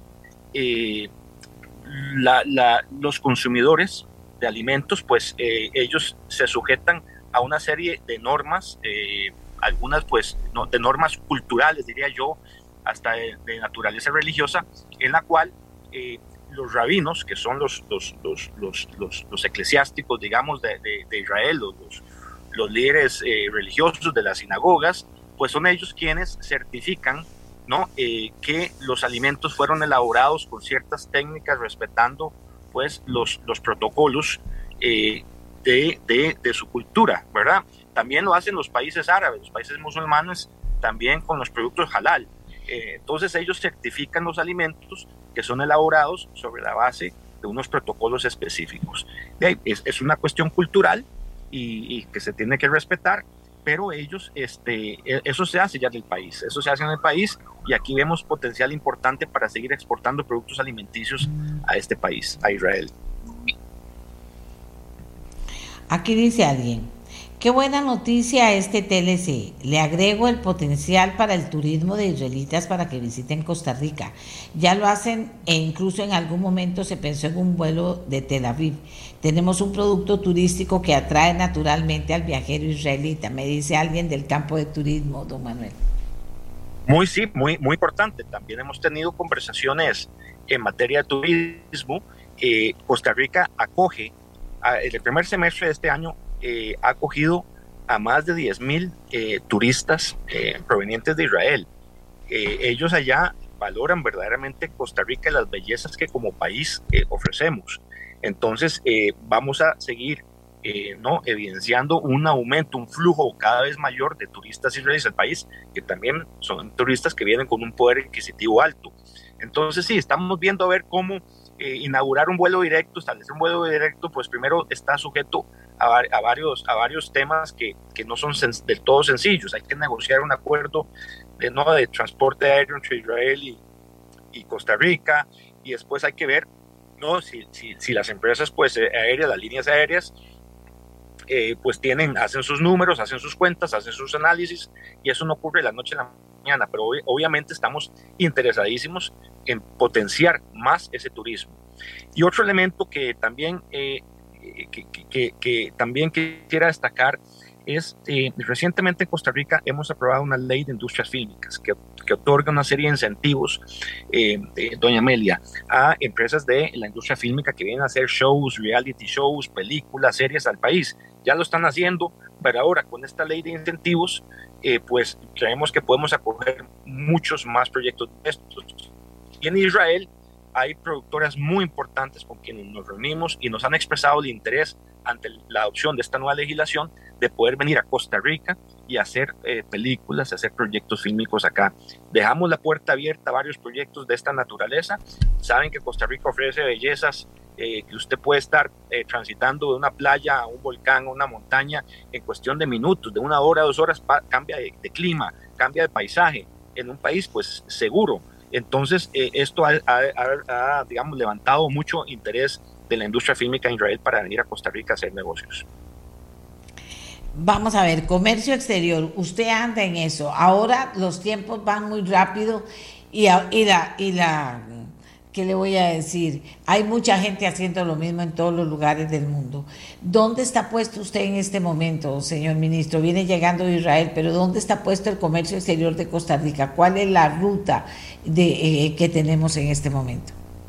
Vea, Costa Rica ha sido exitoso en su inserción en el, en el mercado, en los mercados internacionales. Eh, eh, para nadie es un secreto que Estados Unidos sigue siendo el principal socio comercial de Costa Rica y el principal inversionista en el país. También Europa lo es, la Unión Europea pues es, nuestro segundo destino de exportaciones. Eh, por supuesto el mercado común centroamericano, pero con todos sus vaivenes y sus, las inestabilidades que presenta, la volatilidad diría yo que presenta este mercado, es importante diversificar. Por eso hemos iniciado negociaciones con el Ecuador, estamos mirando al sur nosotros comerciamos mucho con el otro lado del Atlántico, con el norte, y con quienes menos comerciamos es con el sur. Ya hemos emprendido, emprendido negociaciones con Ecuador. Estamos buscando incorporarnos a la Alianza del Pacífico y, por supuesto, eh, hace unas semanas atrás anunciamos el interés de Costa Rica de emprender negociaciones con 11 de las economías más dinámicas del mundo que están eh, aglomeradas bajo el Acuerdo Transpacífico, donde está Japón, la tercera economía global, Japón, doña Amelia, y no tenemos nada con Japón. Hemos eh, digámoslo así, dejado un poco de lado, los últimos gobiernos han dejado y descuidado la relación con un país como Japón que también tiene los mismos valores que Costa Rica, los valores por un medio ambiente sano, por la descarbonización, por los derechos humanos, por la paz. Es un país muy pacifista y es la tercera economía global. La potencialidad de inversión es enorme y hemos descuidado esa relación. También estamos en este proceso, acercándonos a estas naciones de, de Asia y el Pacífico. También. ¿Y es fácil o difícil? Don Manuel. Eh, no es fácil, para nada. Ninguno de estos acercamientos es fácil, porque primero, eh, antes de sentarse a negociar, hay que explicarles bien a ellos qué es lo que ofrece Costa Rica y por qué eh, Costa Rica puede ser un socio estratégico. Como le decía, es una relación que en los últimos gobiernos han dejado un poco no de lado y lo que eh, lo que tenemos que hacer ahora es una ofensiva diplomática junto a Cancillería y Comex para poder y, explicarles por qué Costa Rica, eh, ellos. Ciertamente la membresía de la OCDE ayuda, ayuda porque eh, con Japón eh, compartimos mesa en ese foro y yo espero también que nuestro embajador, don Elías Soleil, allá también nos eche una mano, pero sí, no son sencillos esos procesos, a veces tardan años en convencer para sentarse a negociar y después viene la negociación y después viene toda la discusión política en la Asamblea Legislativa. Por lo tanto, son procesos que toman su tiempo, doña Amelia. Bueno, ahí están sus esfuerzos. ¿Y a dónde están sus preocupaciones? ¿Qué necesita? Porque es algo que necesitamos nosotros, pero que como usted bien dice, no son cosas fáciles de lograr. No son cosas, vea. Yo creo que lo que más me preocupa a mí, doña Amelia, es el talento humano. Costa Rica tiene talento humano eh, altísimo, pero eh, el nivel eh, de, demanda que tenemos de multinacionales, de inversionistas extranjeros, de, empresas que vienen al país para contratar expertos, ingenieros, técnicos de software, etcétera, pues no damos a no no no no no no no damos no eh, perdón eh, no estamos produciendo la cantidad necesaria en materia de bilingüismo aquí en Costa Rica apenas el 12% de la población habla un nivel de inglés aceptable para, eh, eh, eh, ¿no? para poder emplearse en este tipo de empresas que acogemos en el país. Y es ahí donde tenemos que poner regular esfuerzos, apurarnos junto al INA, al MEP, junto, por supuesto, CINDE, Procomer, COMEX, y también con la ayuda de nuestros socios, con, la Embajada de Estados Unidos y con otros socios para ver cómo podemos meterle el pie al acelerador y, este, por supuesto, generar más talento humano que, que, que hable inglés porque vea, eh, el aprender un técnico a, elaborar un procedimiento industrial, pues usted lo puede hacer relativamente eh, más rápido que aprender inglés. El inglés, para poder hablar el inglés bien, aceptable, para que usted se pueda comunicar con su par del otro lado de la pantalla, en California, en Silicon Valley, pues eso toma tiempo, ¿verdad? Entonces, eso es lo que más me desvela. Que tenemos que meterle más a la educación, el desafío de la educación, doña Amelia. Esta es la principal, el desvelo, lo que, me, lo, que no me deja dormir en las noches. Oiga, pero eso sí estaba difícil aquí, ¿verdad? El tema, el tema en general de la educación y en particular del bilingüismo, porque también se ha engañado a mucha gente haciendo, pretendiendo decir que les están enseñando inglés y a la final sale el tema muy deficiente. Sí, eh, por supuesto, pero vea, eh, ahí tenemos una, como le decía yo, una, una vaca que podemos ordeñar. En la OCDE nos explican cómo Costa Rica es el país que más invierte eh, ¿no? de su PIB en educación y los resultados en las pruebas PISA cada vez van en deterioro, van, eh, vamos desmejorando los rankings de, los, las pruebas PISA. Y ahí tenemos una serie de recomendaciones muy puntuales, ahí tenemos eh, una serie de estándares de políticas que nos pueden ayudar a esa reforma educativa y eso es algo que con el presidente hemos hablado y con el gabinete y sabemos que dentro de la agenda que le hemos encomendado al embajador Elías Soleil es que eh, educación va a ser la principal eh, prioridad. Tenemos que empezar algún día a hacer lo que en verdad tenemos que hacer, doña Emilia. Así que eh, ojalá que, que podamos pues avanzar, al menos dejar sembrado, ¿verdad? Las semillas, que podamos recoger esos frutos lo más pronto posible. Pero usted diría que en ese momento hay una visión país, una visión gobierno, una ruta, una orden superior de que vamos por el bilingüismo, porque vamos por el bilingüismo y comenzamos a mover eso. Yo no lo oigo. Sí, señora. Sí, señora, sí, sí lo hay, sí lo hay. De hecho, la primera dama, que es una eh, economista y gestora de, de, proyectos eh, importantes en el Banco Mundial en, su, anterior etapa como economista, pues ella va a liderar desde la Casa Presidencial una estrategia nacional de bilingüismo, donde vamos a estar también el MEP, el INA, donde vamos a estar COMEX, INDE, eh, el Ministerio de Educación, y la idea es pues poder eh, no em, empezar atajando el problema o, atacando el problema más bien no solamente desde la educación no primaria y secundaria pero también tenemos que empezar con los técnicos, con la gente que ya está lista para ser empleada, ¿verdad? Entonces, tenemos que avanzar a dos, a dos velocidades. Pero sí, eh, es algo que estamos trabajando también junto a los socios. Eh, hemos planteado y hay un ofrecimiento de los Estados Unidos, del gobierno de los Estados Unidos, para apoyarnos en este sentido también. Lo hemos expresado también al Reino Unido, que pues, pues por ser la, la, la cuna del, idioma de Shakespeare, pues ellos también tienen un, como un, una obligación moral también de, de, de apoyarnos en este ejercicio. Así que la idea es esa, o sea, es inaceptable que solamente el 12% de la población de este país, a estas alturas del, de la historia, pues este, maneje el inglés a, esos niveles. Entonces, si queremos dar ese salto cualitativo, tenemos que invertir en talento humano y en bilingüismo, Amelia. Ay, sí, pero que eh, a mí tampoco me deja dormir eso en la noche, que aquí tenemos tan claras las necesidades y, y caminamos tan poco en ese camino, ¿verdad? O sea, las tenemos claras, tenemos que hacer eso y no caminamos como deberíamos. Aquí una persona pregunta, ¿cuáles son los tres principales productos que exporta Israel al mundo? Israel exporta, bueno, lo que más exporta Israel es conocimiento, ¿verdad?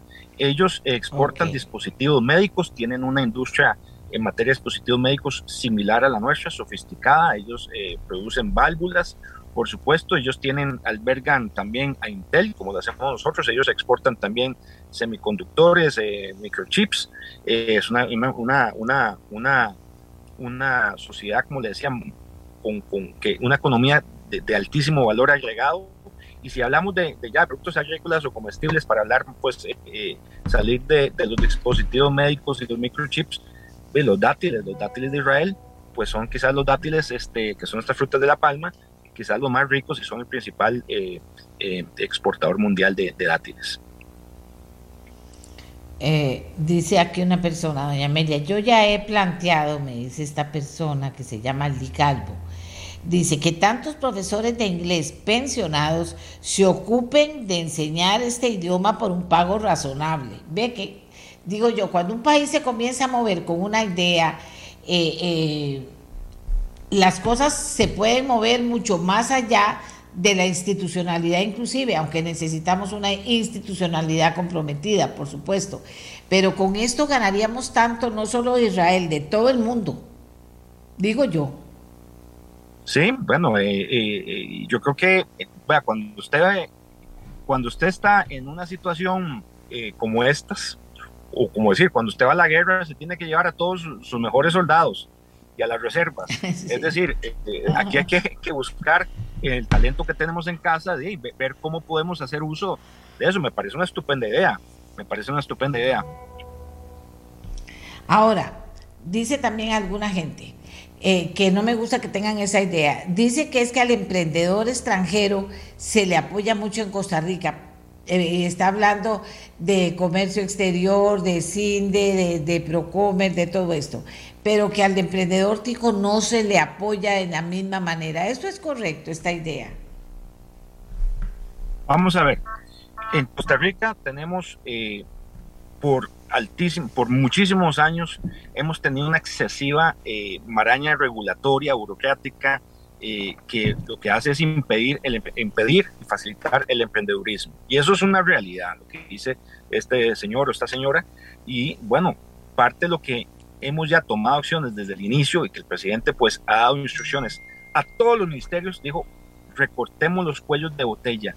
Hemos identificado más de 160 cuellos de botella que también eh, hemos recibido un pliego de peticiones del sector privado diciendo estos entorpecen el emprendedurismo, emprendedurismo estos entorpecen a que eh, la gente pues pueda hacer su negocio, pues pueda eh, ¿no? alimentar a su familia y ya bajo el liderazgo del MEIC, del, ministro Francisco Gamboa, se ha establecido, se ha adoptado ya una ruta, una cruzada para recortar todas esas marañas en la medida de lo posible. Hay algunas que requieren o van a requerir, eh, eh, como le digo, este, eh, procesos legislativos, pero hemos identificado que muchas están simplemente ahí gravitando en el aire, simplemente por, por desidia, doña Amelia, simplemente porque estaban ahí y porque algunos, pues, no, algunos en el pasado los funcionarios les daba a los mandos medios, a los jerarcas o los políticos les daba simplemente pereza eh, no levantar estas medidas. Es decir, muchas son fáciles de levantar.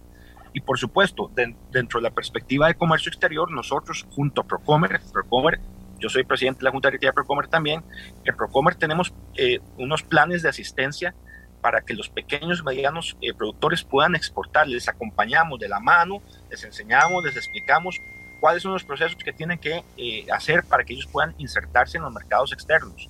Hemos abierto recientemente en la gira Limón una oficina de Procomer un poco, sí, y lo que queremos es, porque los del monte, los demás, todos estas, pues ellos tienen una capacidad ¿no? para exportar al mundo, pero hay pequeños productores que no saben ni dónde empezar y eso es algo que desde mi portafolio, desde Pomes y Procomer, estamos haciendo y poniéndole énfasis para ayudarle a esta gente eh, que, le cuesta, que necesita apoyo.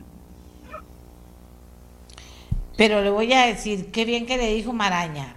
He tenido que hacer unos mínimos, pero eh, sacar unos permisos, algunas cosas que he tenido que hacer.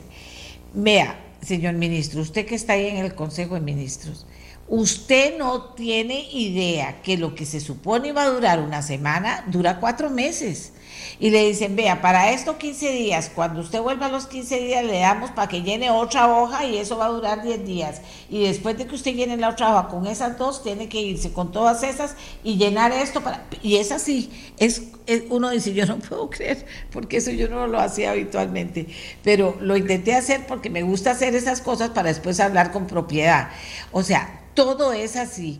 Eh, eh, y me he encontrado en el camino mucha gente que me cuenta y me dice, pero vea, doña Amelia, yo tengo seis meses de estar en eso. Tengo, quiero que, eh, sacar el tener agua en una propiedad que quiero construir. Tengo ocho meses de estar haciendo esa vuelta. Quiero sacar un préstamo en el banco. Tengo siete meses de estar esperando que el banco me conteste. O sea, estamos yo entiendo que ya el presidente dio una directriz, que el Ministerio de Economía está trabajando fuerte en eso, pero, pero eso a la hora de moverse es como mover un elefante, vea, dormido. Qué cosa más espantosa. No tiene una idea, no tiene una idea. Sí, no, yo sí la tengo porque, doña Amelia, yo también soy ciudadano, además de, ministro, y yo también he transitado por ese calvario, esa, esa permisología, diría yo, eh, y, y yo también lo he vivido en carne propia, y es terrible, son tumores hay que erradicar, doña Amelia. Y claramente si hay algo que este señor, al señor presidente, le, da alergia y urticaria, es excesivamente eh, trámites excesivos como estos. Y bueno, ya ha habido algunos resultados. Lo que pasa es que hemos eh, diseñado en esa ruta, se han identificado cuellos de botella que se pueden resolver de manera inmediata, otros por supuesto requieren más tiempo, se han, se han delineado eh, se han establecido un plazo de cuatro meses para eliminar y otros, los más complejos, un plazo de seis meses. Así es como el MAKE lo ha estado trabajando, han identificado los cuellos de botella por cada institución. Ciertamente en el sector ambiental es donde, y el tema de aguas es donde, donde hay eh, cuellos de botella más, más complejos, la mayor cantidad de cuellos de botella, pero la voluntad es esa, Amelia. Sabemos que si no resolvemos eso, no vamos a poder avanzar eh, como economía. Y eso es algo que ya ya es hora de entrarle. Y es algo que ya todos lo sabemos y todos los ciudadanos de este país, los 5 millones de ticos, lo hemos padecido en algún momento. Así que bueno, yo, yo tengo confianza, Amelia, que vamos a hacer un, impacto, vamos a hacer un impacto positivo. Pero verás que, yo, y, lo cuento porque que dice que está usted, que usted es muy proactivo. Eh, otro tema, voy y se pagan lo que hay que pagar para... Mm, eh, sacar un pasaporte. Y entonces va uno con el pago al, al, banco y le dice que por favor, entonces le pregunta el muchacho en el banco, ¿en qué cuenta debo hacerlo? Le digo, de ahí, en la cuenta de migración. Ah, usted la tiene ahí. Le digo, no, usted la tiene ahí. Me dice, no, yo no la tengo. Le digo, pero si eso usted lo debería tener, si es el banco que recibe, que recibe ese dinero, debería tener a un clic poner cuenta tal migración, nada más me dice, ah, no, yo no tengo ni idea. Usted me está oyendo lo que le estoy diciendo. Y dice, no, yo no lo puedo creer. O sea, son las cosas elementales. Nos hemos vuelto vagabundos. La, la, la, eh, eh, el ver cómo somos más efectivos y más eficientes no opera en muchos lugares aquí en Costa Rica, en la mayoría. Y eso, señor ministro, en su campo y en el de todos, para todo, hasta para que el bilingüismo sea una realidad es patético, es patético. Tiene, usted toda ah, la razón. Tiene usted toda la razón, doña Amelia. Y, aquí uno de los trámites más engorrosos de ese país, o sea, casi tarda uno más sacando un pasaporte que sacando una visa para ir a Estados Unidos. Y eso es inaceptable. También. Eso es inaceptable. También, también. También, también. Bueno, que dice que estamos en la misma sintonía, que dice que estamos en la misma sintonía. Es que hay que seguirlo hablando para ver si alguien se mueve, porque ya las generaciones que llegan a los bancos, que llegan al servicio, que llegan a acueductos, si usted no tiene una persona con experiencia, llega mucha gente nueva, gente joven que necesita trabajar y yo no me, yo no lo niego, pero si no está preparado, si no hay una buena gerencia, eh, se puede eh, eh, darles una clase, unas clases antes, hacerles examen, prepararlos bien. Estamos haciendo una clase de personas que están dando servicio con la menor preparación y pellizcado cero para poder darle a usted el servicio y dígale más días y más días. No, esto es una locura.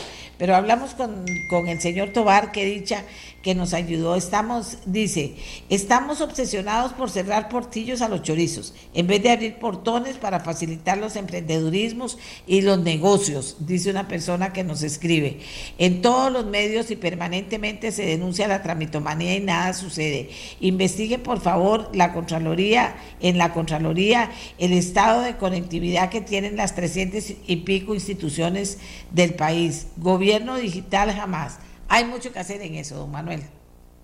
Muchísimo, muchísimo. Pero vea, doña Amelia, eh, el ministro Francisco Gamboa que está haciendo cosas maravillosas. Quizás no, no, es un trabajo, pues, este, quizás no tan visible, pero es un trabajo importantísimo. Visible sí lo va a hacer cuando los costarricenses vean cómo se les alivia no, se les alivia la existencia cuando vayan a sacar un permiso, cuando vayan a hacer un, trámite, una gestión.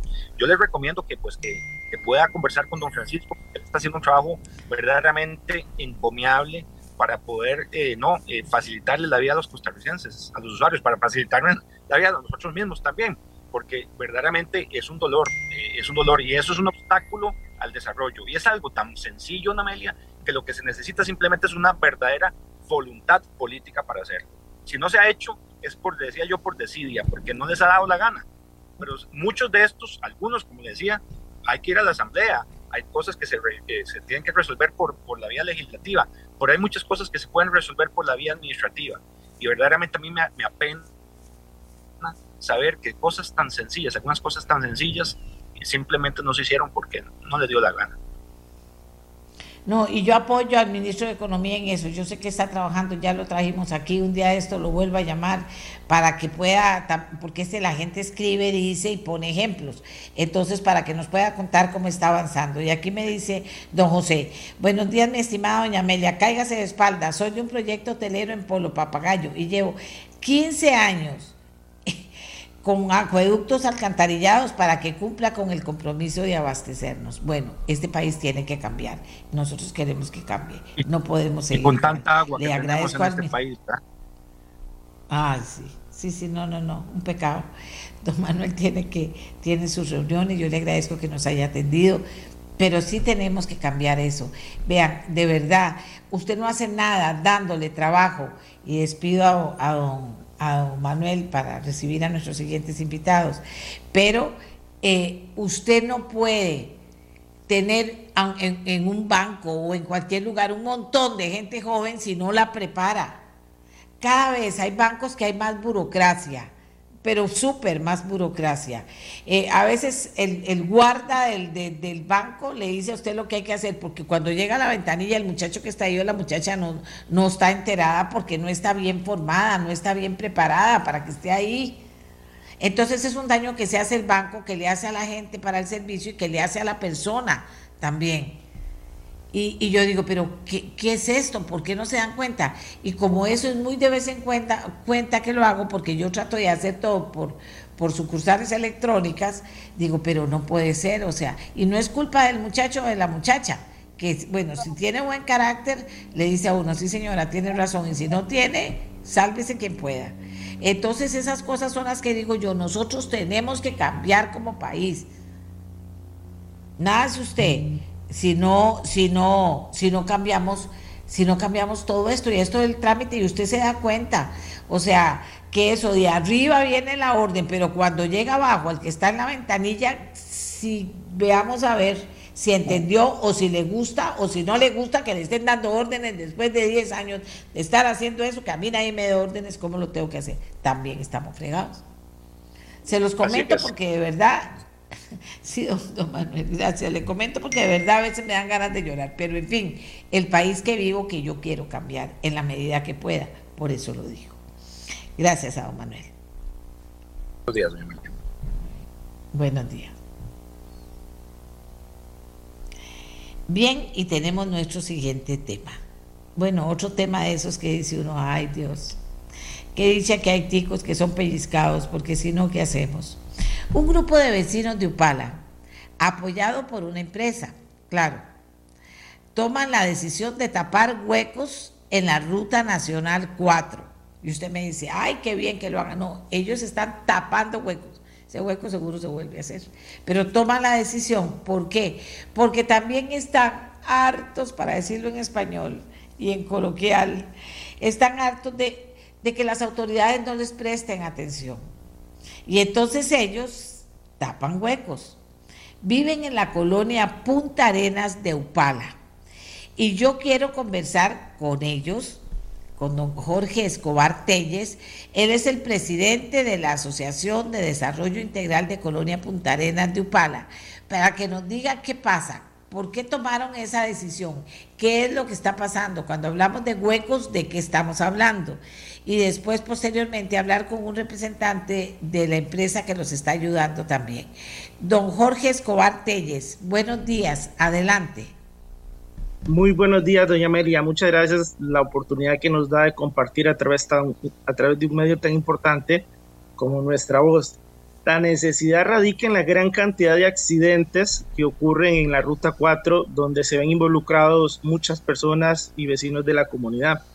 Eh, nos dimos a la tarea de, buscar la ayuda a través de la asociación, tocando las puertas de los diferentes comercios de la comunidad, eh, las diferentes empresas, eh, una empresa amiga se une con nosotros y tenemos cuatro años de tener unas pésimas condiciones. Todos los días hay un accidente donde se involucra un menor de edad, donde se involucra un padre, donde se involucra un estudiante, donde se involucra un miembro activo de nuestra comunidad y debido a la preocupación y al abandono total, porque es un abandono total de la Ruta 4, eh, en la cual son 75 kilómetros desde Santa Cecilia de la Cruz hasta el puente del río Rito en San Luis de Upala. Es un abandono total que 74 kilómetros hay que hacerlos en tres horas, tres horas y media. Y en estos días eh, es una ingratitud perder tres horas en, en tan poco kilometraje.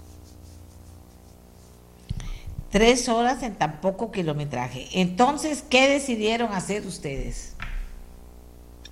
pues nos dimos a la tarea de unirnos, de buscar la ayuda de muchas de las pequeñas empresas, de los supermercados, de las pulperías, de todos aquellos que nos colaboran, de todas las personas, o sea, colaboraron los miembros de la, de la comunidad activa, y nos unimos con, una, con un ente privado que nos ayudó inmensamente. estábamos, o sea, doña Amelia, eran, son huecos gigantescos, o sea, huecos, en, en un hueco se nos iban cuatro bolsas de cemento, cinco bolsas de cemento o sea, es algo que, que, no, que no se puede, o sea, no podemos seguir así.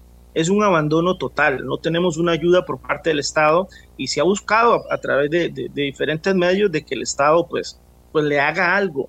Eh, hoy es 13 de septiembre, hoy es el ingreso de la antorcha a Costa Rica y por debido a, a, lo malo que está la ruta entre Santa Cecilia de la Cruz y Upala, eh, toman la decisión de traer la antorcha hoy a, por, cañas, entonces la antorcha llegaría hasta mañana en horas de la mañana, madrugada, cuando si estuviera bueno el camino, la antorcha hubiese llegado a para a las 6, 7 de la noche, 6 de la tarde, 7 de la noche. Entonces realmente nos afecta en, en muchas cosas, es una afectación general que tenemos, doña Amelia.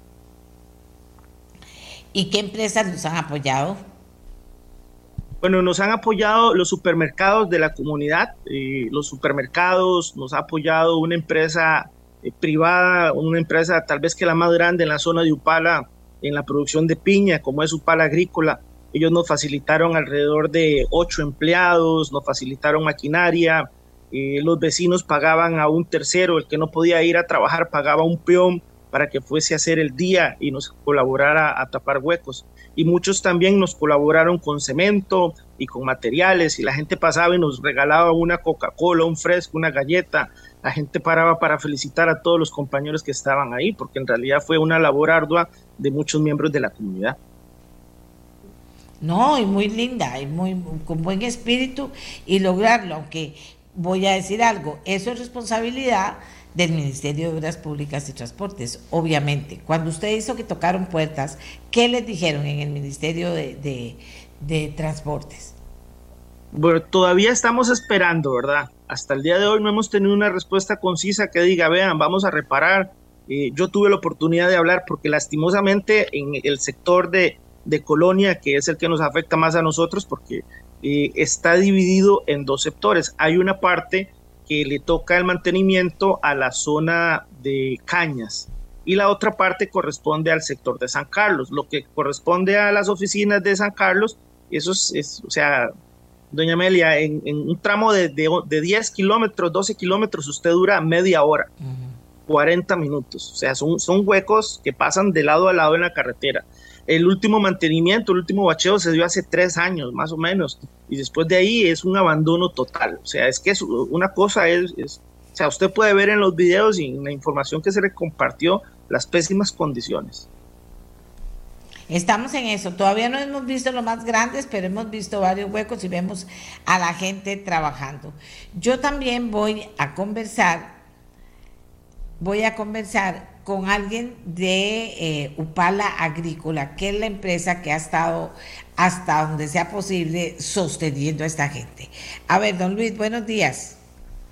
Muchas gracias, doña Amelia. Muy buenos días para usted, para don Jorge y todos los, amigos que, están también en la sintonía de, nuestra voz. Sí, ha sido lamentable, como lo, como lo recalca don Jorge, este, y no solamente don Jorge, muchas comunidades, desgraciadamente, se han visto afectadas en, varios aspectos y las vías de tránsito no son, no son la excepción. Es muy lamentable que las, que las comunidades tengan que tomar cartas en este tipo de asuntos cuando incluso los gobiernos locales no hacen nada por, por acercarse a, las instancias de, de, gobierno, ¿verdad? Es lamentable cómo eh, se buscan los votos en los periodos electorales y ya una vez que, que pasa esto, se olvidan precisamente de los, de los vecinos y de las necesidades. Para poder tener desarrollo, para poder tener economía, para poder tener este, el progreso y el desarrollo en las comunidades, las vías de tránsito son fundamentales.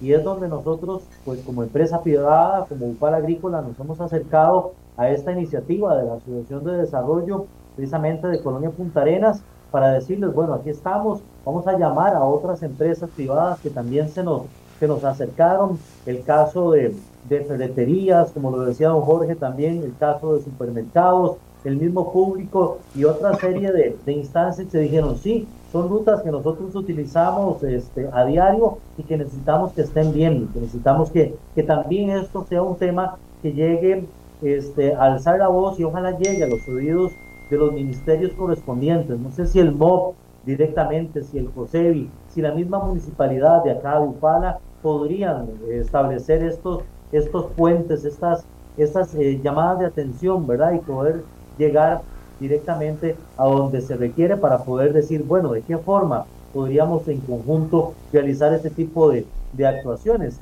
Si bien es cierto, la comunidad de Colonia Punta Arenas lo está realizando de muy buena forma, ¿cómo podemos impactar aún eh, mayormente, ¿verdad? No solamente en Colonia, sino en otras comunidades, como lo decía Jorge, desde el distrito de, de Dos Ríos, que son sectores turísticos de suma importancia para el país, son desarrollos que se están viendo también involucrados dentro de una ruta turística que se ha que se ha desarrollado en los últimos meses. Recientemente, la semana anterior, veíamos cómo se firmaba un convenio con las municipalidades de los Chiles, de Guatuso, incluso también de Upala y de La Cruz en Guanacaste para hacer todo un corredor turístico en esta zona. Pero ¿cómo vamos a pedirle a los turistas, como lo decía el ministro Tobar anteriormente en la entrevista que usted tenía, doña Amelia, cómo vamos a traer a estos turistas de otros países o incluso de Costa Rica mismo a visitar estas, estas maravillosas este, zonas de cataratas, de ambiente, de flora, de fauna, si no contamos con las vías de tránsito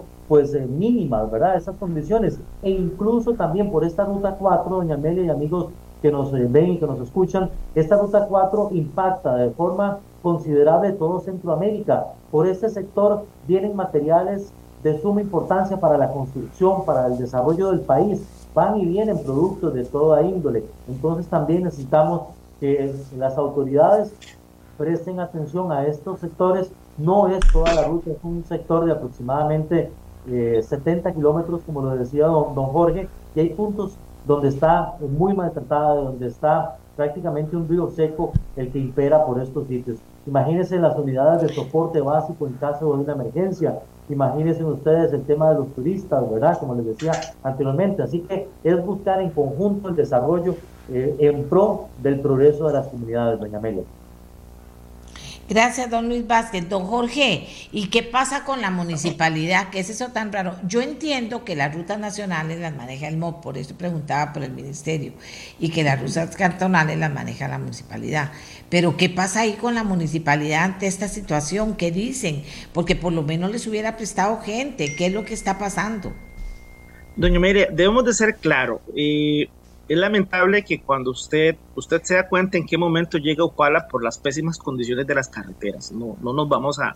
Entonces yo siento que otras comunidades, otros cantones, como el cantón vecino de Guatuso, ha tenido mucha gestión municipal para ver cómo se hace con el mantenimiento y la reparación de la Ruta 4. Es, lo tenemos claro, es una ruta nacional, es una ruta de gobierno. Pero si el gobierno local no se preocupa por las necesidades de la comunidad, eh, o sea, no podemos hacer nada más que tirarnos a la calle a ver cómo solventamos nuestra necesidad. Eh, por parte de la municipalidad eh, dicen que van a reparar, pero ese, ese, ese, cuánto lo tenemos desde hace un año, año y medio, y, cada vez está, están más malas las condiciones de la carretera. Eh, de Guatus, del, río Rito, que es la colindancia entre Upala y Guatuso, de Río Rito hacia San Carlos, eh, la carretera es de, en óptimas condiciones. Entonces quiere decir que alguien se ha preocupado fuera de nuestro cantón para que las carreteras estén bien. Pero en nuestro cantón no tenemos en, este momento la ayuda tal cual para que las carreteras se encuentren en buenas condiciones. En reiteradas ocasiones uno nada más escucha, sí estamos trabajando, ya mandamos a pedir a, a, Conavi que se arregle, necesitamos que, que ya viene el proyecto, ya está en proyecto, ya está aprobado, ya viene la reparación, pero, pero no, hay, no, hay, no hay un apoyo fundamental. O sea, no, no podemos decir que hemos recibido un apoyo porque la realidad es otra. O sea, son 74 kilómetros que están en completo abandono. O sea, desde Santa Cecilia de la Cruz hasta el río Rito en San Luis de Pala. Entonces, es, es pésimo, el servicio es pésimo. Eh, lastimosamente, porque es una ruta tan fundamental, la ruta 4, pasa mucho material que viene de Puerto Corinto en Nicaragua, que va hacia Limón, o material que viene de Limón hacia Puerto Corinto, entonces es una gran cantidad de tráiler que, que, pasa diariamente, es, más la maquinaria pesada que utiliza la ruta y eso también nos afecta aún más. Pero de parte del gobierno local lo único que hemos escuchado es que, eh, que ya van a reparar, que ya se hicieron las gestiones, pero inclusive, o sea, de, ahí no se ha pasado. Mire, aquí me están contando en ameliarueda.com de que hay muchas personas y muchas comunidades que están en esa situación. Por ejemplo, Ruta 230 que comunica los cantones de Oriamón, Alvarado y Turrialba. Dice que es una de las principales carreteras para el turismo, que el transporte de productos agropecuarios además funciona como vía alterna cuando la ruta 10 que enlaza Cartago y Limón presenta problemas. Asimismo, la Comisión Nacional de Prevención de Riesgos y Atención de Emergencias había señalado que la ruta funciona como ruta de evacuación. Esto es para ponerles otras situaciones que nosotros hemos planteado con preocupación. El ministro dice, tiene que trabajar, le hace un llamado a la Unión de Gobiernos Locales, locales el ministro del MOP, para decirles a la Unión de Gobiernos Locales que, que apoyen, que apoyen esto para poder salir adelante. Esto es muy reciente, se lo hemos preguntado en ameliarueda.com ante la, ¿qué le voy a decir? Ante la urgencia que hay de tener respuestas. Y el ministro dice que ya envió un borrador de convenio conjunto a la Unión de Gobiernos Locales para que las municipalidades puedan intervenir vías junto a la institución. y en declaraciones a la prensa del pasado primero de septiembre y ante una consulta de ameliarueda.com, el ministro explicó que el propósito es que el ministerio ponga una parte de labor y ellos otra. Eso se los cuento para que ustedes estén vivos y sigan escribiendo al ministerio a ver qué pasó. Dijo el ministro, por ejemplo, nosotros estamos dando maquinaria y ellos, las municipalidades, materiales. En otros casos, en una ruta nacional, un puente y las municipalidades lo están ensamblando y colocando. Cuando logremos habilitar plantas de asfalto, que ya estoy desesperado porque no llegamos aún ahí, para que pueda darse colocación de mezcla por parte de los dos. Recordó que los gobiernos locales tienen la responsabilidad de la red vial cantonal. Entonces, eso no es que lo va a solventar todo, pero sí puede empezarlo a hacer. Esto se los cuento para que ustedes lo vean, pero me pareció muy bien enseñar su trabajo. Eh, señores, eh, gracias por participar. me, me, pareció muy bien, sí señor. Disculpe, disculpe que le interrumpa. En base a, estas declaraciones del ministro Amador, del, del MOB, a mí me gustaría acotar de que en los momentos en los que hemos buscado ese acercamiento por parte de la empresa privada hacia la municipalidad y en unión también con los, con los vecinos y las asociaciones de desarrollo, la respuesta directa, en este caso voy a decirlo con nombres y apellidos, doña Yamilet eh, López Obregón, quien es la, la, la alcaldesa de Upala, la respuesta de ella ha sido nosotros como municipalidad no podemos poner ni una piedra en rutas nacionales. Entonces sería interesante, sería oportuno tal vez tener a mano este convenio o tener la forma de cómo acelerar este tipo de convenios entre el MOB y las municipalidades para que sí puedan poner por lo menos una, una piedra, ¿verdad? Pero esa ha sido la respuesta directa y lo digo con nombres y apellidos, doña Amelia. No, no, muy bien, muy bien, muchas gracias. Así se tienen que hablar las cosas claras, el chocolate espeso. Jorge Escobar Telles, tenemos un minuto para que usted nos cierre el programa. Eh, eh, ojalá que les hemos que le hayamos ayudado a ustedes con eso, pero todavía falta que hacer. Doña Amelia, primero agradecerle a usted la oportunidad que nos da a través del programa de demostrarle al país que unidos podemos hacer cosas mejores por nuestro país.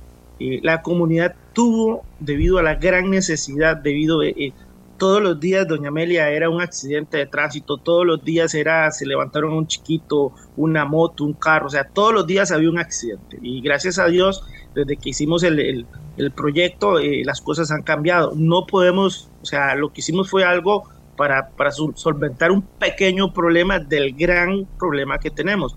Pero sí eh, necesitamos que el gobierno pues le eche los ojos a la ruta 4, que Upala eh, tiene muchas bellezas. Por ahí vi lo de la ruta eh, del, plan territorial para aumentar, incrementar el turismo. Jamás va a venir el turismo Upala con las pésimas condiciones de la carretera.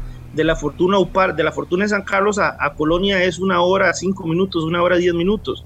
Y los turoperadores prefieren entrar por los chiles a Caño Negro, que es una belleza natural que tenemos acá a la par de nuestro cantón, prefieren entrar por los chiles y no por la zona colonia por las pésimas condiciones de la carretera. Entonces al final este, esto nos, nos hace daño a la economía local de nuestro pueblo. Es, indispensable la ayuda, es urgente la ayuda y necesitamos que vuelvan los ojos a una ruta tan importante.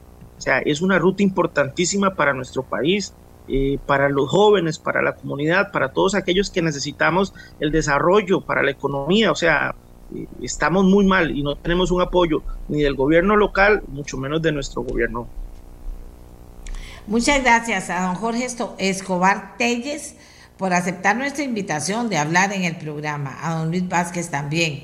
Eh, nosotros estamos para servirles. Espero que esto les haya llamado la atención, que la gente de prensa que pudo haber visto esta preocupación de los vecinos se lo haga saber al ministro, eh, para que la voz de ustedes tenga efecto y puedan tener algún apoyo que no sea una alcaldesa que les diga eso, porque por eso le digo que aquí las cosas andan vuelta para arriba.